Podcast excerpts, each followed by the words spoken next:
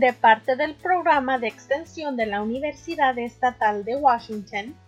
Esto es cómo prevenir y extender el COVID-19. ¿Se puede desparramar el coronavirus a través de comida? Es una pregunta común de consumidores. Según el Departamento de Salud del Estado de Washington, es muy improbable que el virus se difunda a través de la comida.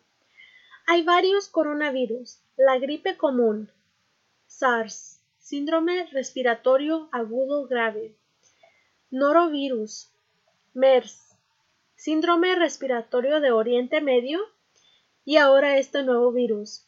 Al usar información pasada de salud pública, no es probable que la comida se infecte con el virus. Sin embargo, hay muy pocas investigaciones en este momento. Algunas investigaciones del virus indican que el virus puede permanecer en el área fecal de una persona infectada.